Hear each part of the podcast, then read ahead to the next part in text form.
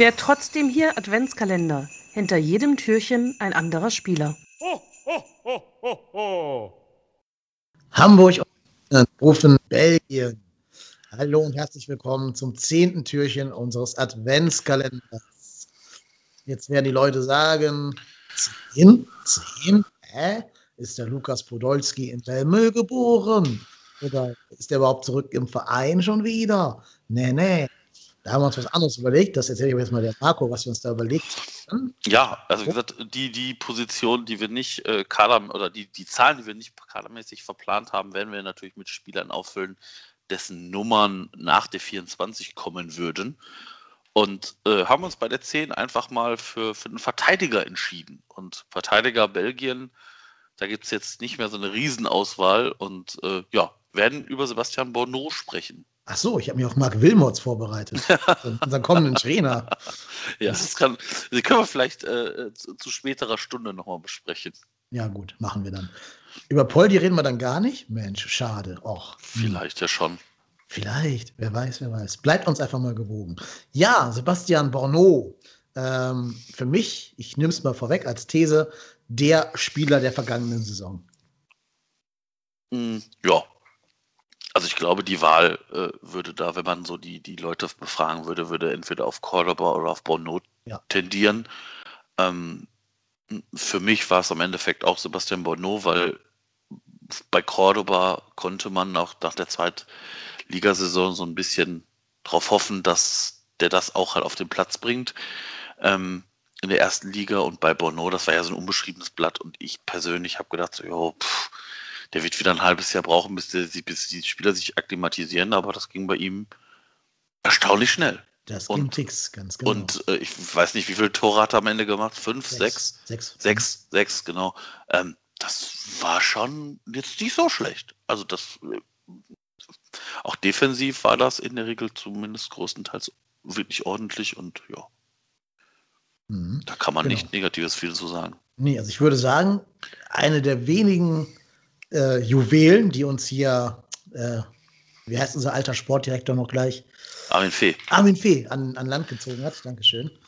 In, in irgendeiner, also wahrscheinlich gut gescoutet von der Scouting-Abteilung, nicht von Armin Fee persönlich, aber äh, war für mich vorher ein vollkommen unbeschriebenes Blatt, der Junge. Ich kannte den überhaupt nicht. Also ich glaube, den kannten auch jetzt wirklich nur Insider, würde ich mal behaupten. Weiß ich nicht. Mir war ja kein Begriff. Ich meine, er hat damals schon belgische U21 gespielt, das schon. Also er war es nicht komplett aus dem Nix herausgezaubert. Aber ähm, ich sage mal so, ich glaube nicht, dass der bei jedem Bundesligist auf dem Zettel stand.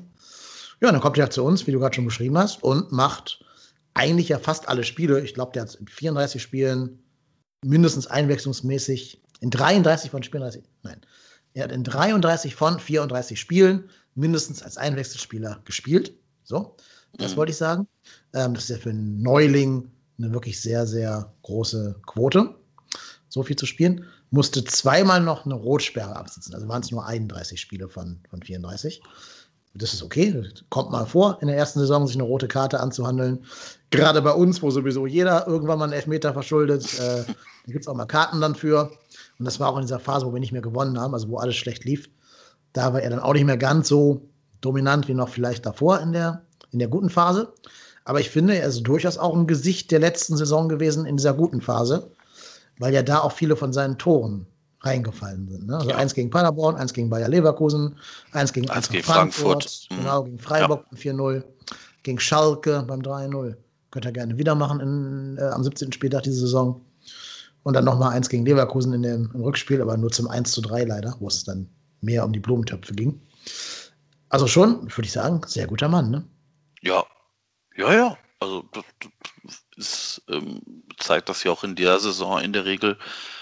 Äh, klar, immer auch mal wieder mit Fehlern, aber ich glaube, das werden wir bei den Spielern des Essen FC Köln immer haben, dass da mal ein Fehler vorkommt, aber trotzdem eine der wenigen positiven Überraschungen letztes Jahr. Mhm, genau, würde ich auch komplett unterschreiben. Ganz spannend finde ich hier bei transfermarkt.de stehen ja seine, seine Jugendvereine. Und äh, in unchronologischer Reihenfolge RSC Anderlecht, das ergibt noch Sinn. Davor beim FCV Denda, ja, ist glaube ich auch in Belgien. Und davor, und das finde ich echt ein bisschen spannend, Vidat Casablanca. Äh, ist das nicht so, dass Bornau, begebe ich mich auf Glatteis, mit der Familie da mal gewohnt hat? Ähm, er begann in der Jugend bei äh, Wydad Casablanca in Marokko, als sein Vater dort beruflich tätig war. Ja, siehst du. Ja. Hätte ich gewusst. Also, ja, aber es ist ganz ich, lustig. hast, du, hast du mit Zychos und äh, Bornau ähm, jeweils Spieler, die aus diesem, diesem arabischen, äh, ähm, muslimischen Raum kommen. Ganz witzig. Ja, ja. Ja, gut, bei dem war bei, bei, bei Bono weiß man ja auch nicht, wie alt war der da? Also, wenn er da jetzt gespielt hat, weiß ich nicht. Das weiß ich auch nicht. Steht jetzt hier also, nicht. Er, ist ja, er hat ja bei, bei Anderlecht äh, gespielt, da war er, in, ja. also vor der U17, das heißt, der war dann. Also, er hat, er hat von 2007 bis 2009 dort gespielt, da war er dann äh, 18. Ja. Ja, ja, gut. Das ist ganz süß, ja. dass 2007 erst 18 war, ne? Fühlt ja, sich wieder alt. Putzig, ja. ja. Naja, ähm, ja, genau. Hey, das heißt, haben wir jetzt viel über die letzte Saison geredet und daran merken eingefleischte Hörer vielleicht schon, dass es diese Saison noch nicht ganz so gut bei ihnen läuft oder lief. Ich benutze mal die Standardform. Wir nehmen das jetzt auf nach dem Spiel gegen Wolfsburg, dem 2 zu 2. Das heißt, wir wissen nicht, ob er vielleicht gegen Mainz und gegen Leverkusen schon mega geil performt hat. Keine Ahnung. Aber jetzt in dieser Saison waren ja sowohl für uns als auch für Belgien und die belgische U21 so ein paar Schnitzer drin, die wir von ihm so nicht kennen. Ne? Ähm, mhm. Ja, müssen wir uns da Sorgen machen, dass die Entwicklung dann doch zum normalen FC-Spieler läuft? Oder wie siehst du das? Ich, ich, ich glaube, das ist halt so ein Ding, was sich, was sich schnell äh, nach vor, was schnell nach vorne galoppiert. Also ich meine, klar, wenn du halt jetzt nicht den allerbesten Lauf hast, dann passieren dir vielleicht auch Fehler, die dir sonst, wenn du einen Lauf halt, halt nicht passieren würden. Und ich sag mal so, jetzt ist die belgische Nationalmannschaft jetzt auch nicht nur mit, mit Nichtskünnern bestückt. Da fällt so ein Fehler natürlich auch nochmal mehr auf, weil, weil das mittlerweile eine Nation ist, die unter den Top, ich würde mal Top 10 in Europa ist. Ähm, dementsprechend die Erwartungshaltung eine größere ist. Ich sag mal, wenn der jetzt in der, weiß ich nicht, zypriotischen Nationalmannschaft spielen würde, ohne das jetzt böse zu meinen, dann würden vielleicht so Fehler nicht so mit Argusaugen bedacht sein. Und ähm, glaube halt auch, dass Spieler, die, wenn die aus dem Ausland kommen und dann auch aus einer höheren Liga, wie zum Beispiel Deutschland, da auch in Belgien nochmal anders drauf geschaut wird. Weil das ist, das ist ja, das ist ja bei uns auch, also die Legionäre, die dann bei der deutschen Nationalmannschaft spielen, die werden ja auch anders beäugt als die, die Spieler, die in der Bundesliga, die du halt auch öfter siehst.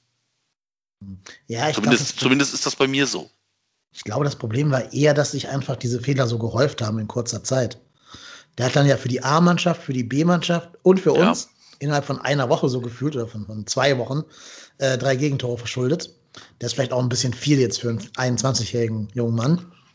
Äh, da hat ja dann nachher auch Gistol entschieden, ihn rauszulassen. Dann hatte für Mire dann mal zu seinem, mhm. einem seiner wenigen Startelf-Einsätze verholfen. Das spricht ja auch ein bisschen dafür, dass der mal eine Pause brauchte. Ich finde halt, aus der Pause kam er auch gestärkt zurück dann. Also jetzt gegen, ja. äh, gegen Wolfsburg und gegen Dortmund in der Dreierkette war er wieder eigentlich fast der Alte, kann man sagen. Was so kompromissloses Abräumen angeht und immer noch mal Fuß dazwischen kriegen. Hat gegen Horland drei Schüsse geblockt, die Horland sonst aufs Tor gebracht hätte. Also das finde ich eh, um mal ganz kurz einen Exkurs zu machen, das finde ich eh eine kleine Stärke von Markus Gistol. Ich glaube, der weiß gut, wann er einem Spieler eine Pause geben muss. Hat man bei Skiri ja auch gesehen. Mhm. Und jetzt bei Bornau eben schon wieder. Bei Bornau, nicht Bornau. Ich sage es immer falsch, ich weiß. Lieber Hörer, er hat mir ja. schon mal geschrieben, deswegen Bornau wie Bordeaux heißt der Mann. Ja, ja, also ja, sehe ich, seh ich auch so. Also bisher die, die, ich meine, das war, ich meine, dafür muss jetzt auch kein Mastermind sein, um, um den Wechsel zu machen, ne? Also, ja, Beret reinbringen ist schon noch ein Gamble, finde ich jetzt mal. Ja, aber ich sage jetzt mal, da Bono rauszunehmen, ähm, ist jetzt schon nicht so der heiße Scheiß, ne? Also dafür, ja. dafür würde ich ihn jetzt nicht abfeiern wollen. Ja, aber weißt du, also, Gistol, Gistol hat ja schon so eine gewisse Treue auch zu Spielern. Also bis der mal einen rausnimmt, ist ja schon viel passiert. So ein Zichers war noch nie draußen, würde ich jetzt mal gefühlt sagen. Ähm, wenn er gesund war und nicht verletzt war. Und auch Bornau war ja eigentlich komplett gesetzt, wenn der keine Sperre absetzen musste. Deswegen hat mich das schon überrascht, ehrlich gesagt. Ja, da schon, da schon. Also überrascht, weil es Markus Gistol halt noch nicht so oft gemacht hat, aber äh, äh, verwunderlich war das jetzt nicht. Also das ist jetzt nicht so ein Ding, wo ich gedacht habe, so, oje, oje, was macht er denn nun in, mit der Aufstellung? Also mhm. Nö, ich war schon überrascht. Also ich habe auch schon so gedacht, oh Gott, was ist jetzt los? Also schon, muss ich zugeben. Hm. Ja, nö, das hielt sich noch bei mir in Grenzen. Naja, ist ja auch egal, weil die Hörer sind eh schon ein bisschen schlauer als wir. Die wissen schon, wie der FC und wie Bornau gegen Mainz und ich glaube auch gegen Leverkusen performt haben werden bis zum.